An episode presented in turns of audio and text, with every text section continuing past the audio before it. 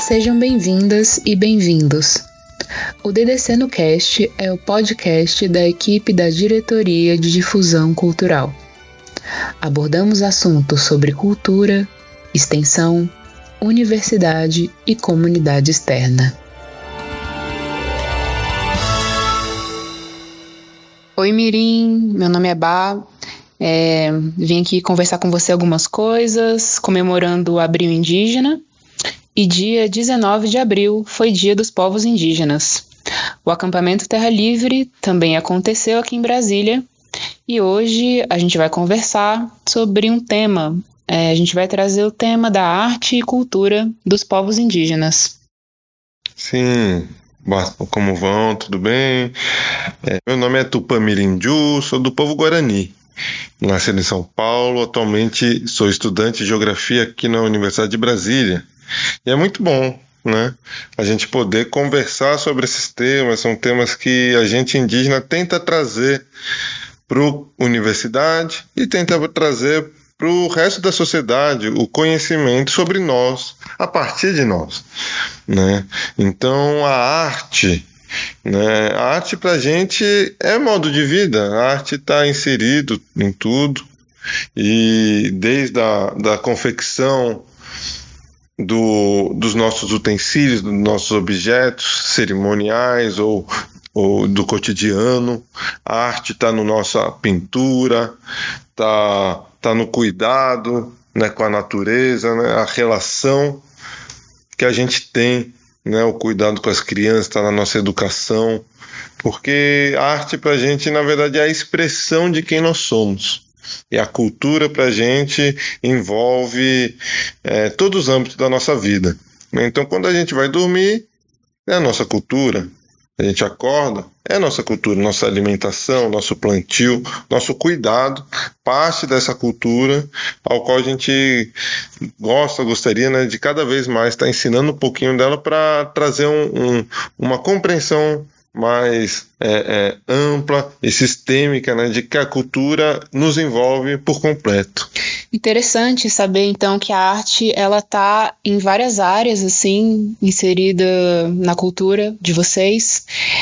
E uma coisa que eu queria te perguntar, é, você é um estudante indígena. Como os estudantes indígenas na UNB trazem sua arte, cultura e conhecimentos para a universidade? A gente vem né, já com conhecimento. A gente não vem na universidade somente para aprender o conhecimento da ciência ocidental. A gente vem para dialogar os nossos conhecimentos, nossos saberes, junto com o da, da ciência é, geral, né, por assim dizer. Então a gente traz aqui né, todos os aprendizados que a gente tem desde criança, da nossa tradição, da nossa cultura, que a gente aprende com nossos anciões, com nossas matriarcas, com nossos lideranças. Né? E, e assim, cada indígena de cada povo, porque aqui em Brasília, aqui na universidade, a gente está com mais de 30 povos indígenas diferentes com representados né, pelos estudantes. Então a gente vai trazendo em cada um na sua área de estudo. Né? Eu faço geografia, tem indígena que faz história, faz direito, faz medicina, faz enfermagem, faz administração, né? faz antropologia e muitas outras áreas em que a gente vai trazendo aos pouquinhos, né? porque na graduação, infelizmente, também tem a questão que não cabe tanto a nossa contribuição, ficando mais para pós-graduação em ambientes como esse da extensão, né? Que a gente está fazendo esse, esse podcast, onde a gente pode cada vez trazer é, em, em, modos, em, em atividades diferentes, né? um pouquinho mais do que a gente tem para contribuir. É, a gente fica bem feliz aqui, eu falo a gente, mas é ótimo que vocês, indígenas, estão na Universidade de Brasília, a gente pode dialogar dessa forma, porque tem a ver com a nossa ancestralidade também, pessoas não indígenas, muitas pessoas não indígenas têm ancestralidade indígena.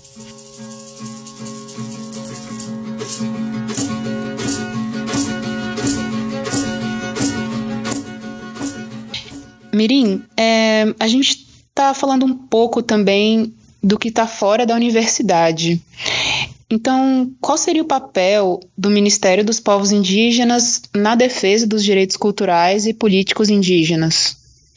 É ótimo poder contar pela primeira vez na história né, um, do Brasil um, um órgão político é, do Estado em que não somente cuida sobre os povos indígenas, mas é cuidado por nós, povos indígenas. Então nós temos hoje a ministra, que é indígena, presidenta da FUNAI, que é indígena. Tem um protagonismo, então. Então, nosso protagonismo de onde a gente já tem o nosso próprio entendimento. Então a gente não precisa explicar para alguém como é que nós trabalhamos nossa saúde, como trabalhamos nossa educação, como trabalhamos nosso defesa territorial, nosso manejo territorial, né? Porque já temos esse próprio embasamento entre nós. Então, o que muda é a, a são é como nas estratégias de articulação de como implementar a salvaguarda né, e a, novas políticas específicas aos povos indígenas. Né? Que, como eu falei, para educação para a gente é cultura, saúde é cultura, território é cultura. Não existe indígena sem território. Né? Então é, a gente aproveita né, que teve o acampamento Terra Livre, veio mais de 5 mil indígenas do Brasil inteiro, em que a gente veio justamente debater os, esses pontos que para a gente é pertinente como numa manifestação que a gente fez os estudantes indígenas, né, de várias universidades, né, com, com um lema, né, é, saúde, é, território, educação, eu não abro mão, né, porque para a gente um não existe sem o outro. Então a gente só vai conseguir realmente os nossos direitos é, verdadeiramente segurados, assegurados pelo Estado, quando compete, né, quando dialoga com todos esses âmbitos. E o Ministério dos Povos Indígenas é um modo que consegue conversar com o Ministério da Saúde, com o Ministério da Educação, com o Ministério da Cultura, né, para cada vez assegurar os nossos direitos.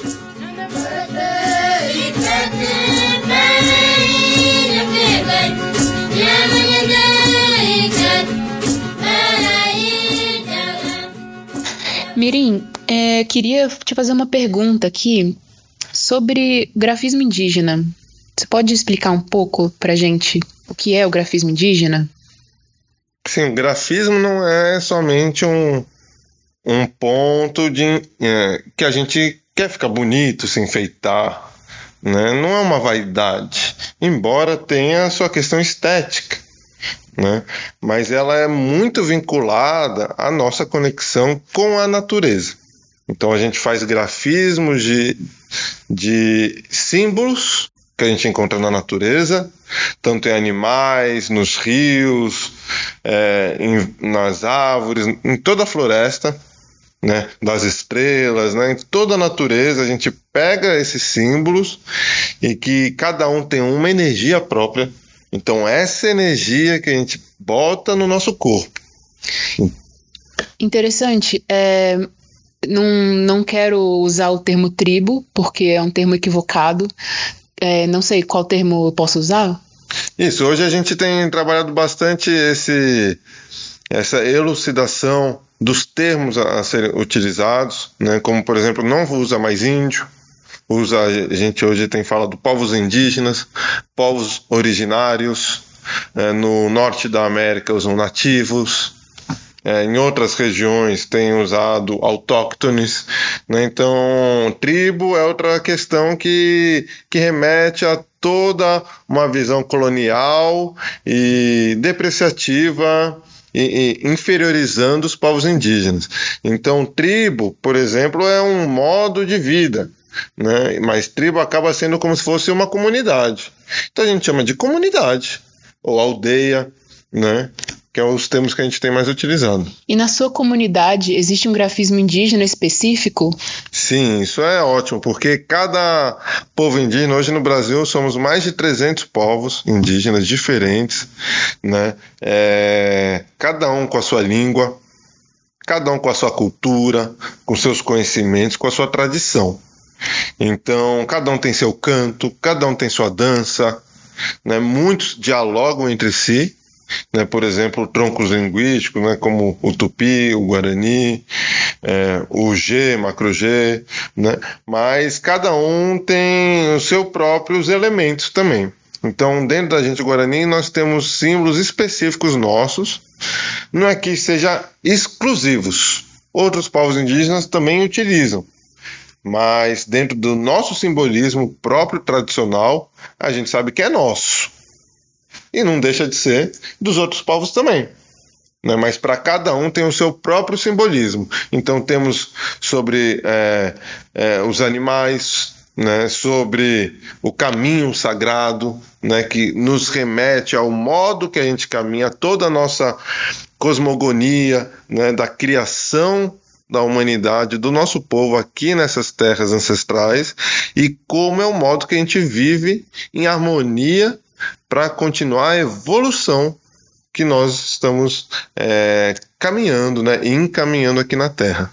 Com certeza, são muitos conhecimentos que a gente pode compartilhar e agradeço também por você estar aqui podendo compartilhar todos esses conhecimentos. Durante a graduação é um momento que às vezes não tem muito espaço para dividir aqui na universidade os seus conhecimentos. Então, é, a extensão seria um espaço que você consegue dialogar mais, assim, como seria isso, né? Já que na graduação tem algumas coisas que têm que ser cumpridas, né? Currículo, enfim, ementas. Como que é essa abertura dentro da extensão, assim? É isso mesmo. É, metodologia ocidental, infelizmente, ela tem outros, outra perspectiva. Então é como se fosse uma máquina comprovar o nosso conhecimento. Só que o nosso conhecimento, muitos deles são espirituais. Nossa compreensão da Terra, né, eu como geógrafo, a Terra não é um objeto. O território não é uma posse. Né? Então, na verdade, é, a gente entende a Terra como viva, como mãe. Né? O território em Guarani a gente fala tecoá, que chama em português não seria aldeia, seria lugar da vida. São diferentes termos, diferentes linguagens. Exatamente. Às vezes a gente está falando da mesma coisa, mas a gente usa diferentes palavras para definir. Isso, aí você somente utilizando a tradução, você acaba trazendo só um significado e não entendendo um sentido maior. Né? Então, esse sentido maior a gente tenta trazer aqui para a universidade. É, então, são possibilidades como publicações. Né? Dentro da sala de aula depende muito do professor, porque ainda hoje enfrentamos preconceito, discriminação, inclusive de professores, de chefes de departamento, né, de alunos, e, e, a gente, dependendo do professor, a gente consegue levar o diálogo né, para a sala de aula. A gente tem a questão também que a nossa oralidade né, é muito mais forte do que é, culturalmente do que a escrita. Né? Então, por exemplo, esse podcast fica ótimo porque a gente traz na oralidade, nossa conversa fluida, né, como tem que ser. E a extensão justamente abre esses espaços em que não cabe dentro da metodologia, né, da necessidade do, do cronograma do professor. Então, eu já participei é, de uma extensão durante a, a pandemia, junto com outros dois indígenas, cada um no seu território. Né? Um era Marubo, é Marubo, outro Chavante, eu Guarani. Foi o tema foi é, diálogos intercientíficos a partir da ótica de estudantes indígenas da UNB. É interessante poder tentar coexistir, né? Diferentes pessoas, estamos aqui tentando coexistir em paz. É isso mesmo. Então, esse diálogo intercientífico foi para falar: a gente tem ciência, né? não é só saber. Né? Nós não somos folclore, nós temos cultura. Né? Nós não temos dialeto, temos língua própria. Né? Então, a, na extensão, nesse, é, nesse projeto que a gente participou, a gente fez muito diálogo em torno de vários temas diferentes da, da ciência, trazendo a nossa perspectiva indígena. né? Agora participando do Brasil seus olhos de ressaca, fizemos uma atividade muito bonita na Maloca, que é o centro de vivência dos estudantes indígenas aqui na UNB, né? Recebemos escola, e foi lá com as crianças e fizemos contação de história, fizemos dança, né? E todo um modo que envolve o aprendizado, né? Não somente como algo racional, mas que toque nosso coração. É bom poder dialogar com as crianças, né? E desde o início dessa formação intelectual, poder trazer, né, a visão de vocês, isso é muito bom. E você sentiu uma recepção boa, assim, das crianças com relação a essas essas novas visões? Com certeza, porque eu acredito que o preconceito se corta na raiz, né? Não, não pode ser só no discurso. Então, as crianças que ainda não, não têm um, uma mente fechada já dentro do seu, dos seus estigmas do conhecimento, né? A gente consegue trabalhar de elucidando com informação, com consciência, quem somos nós, povos indígenas. Então a criança, né, aprendendo a respeitar os povos indígenas, vai respeitar o resto da vida. Aprendendo a não ter preconceito e discriminação, não vai voltar. Por quê? Porque é um trabalho de base, é um trabalho que vai, a gente fala, pro coração da criança. Então fica numa memória afetiva, não só numa memória racional. Esse aprendizado com as crianças, né? Elas têm muito facilmente essa capacidade de desaprender coisas erradas. E é interessante poder pensar em ser adulta e poder também ter a oportunidade de desaprender tudo que eu aprendi que é ruim, que é equivocado e que, e que pode gerar preconceitos, isso é realmente bom poder fazer isso. É isso mesmo, porque o primeiro aprendizado mais importante é aprender a aprender.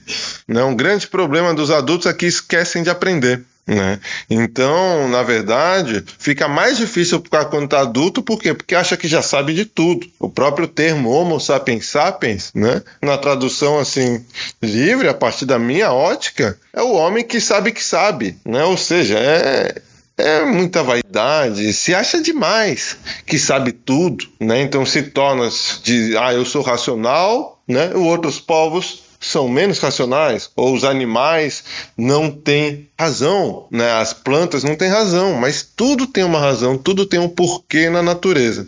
E a gente consegue conversar com as crianças, né, desse modo, explicando, né, ó, a natureza tem a sua importância, não podemos destruir a natureza. E eu falo para eles, levem e ensinem seus pais também praticar a paciência, né? Tentar desconstruir o conceito do ego e todas essas questões que podem atrapalhar um andamento pacífico. É isso mesmo, são vários os modos, né, de aprendizado que a gente às vezes aprende, né, na, na ocidentalmente aprende em caixinhas que não se conectam. Então, na verdade, a consciência é a conexão dos conhecimentos, a conexão das ciências, as consciências. Então, a gente consegue trabalhar, né, trazendo assim nós indígenas uma memória do que já foi esquecido pelo resto da humanidade.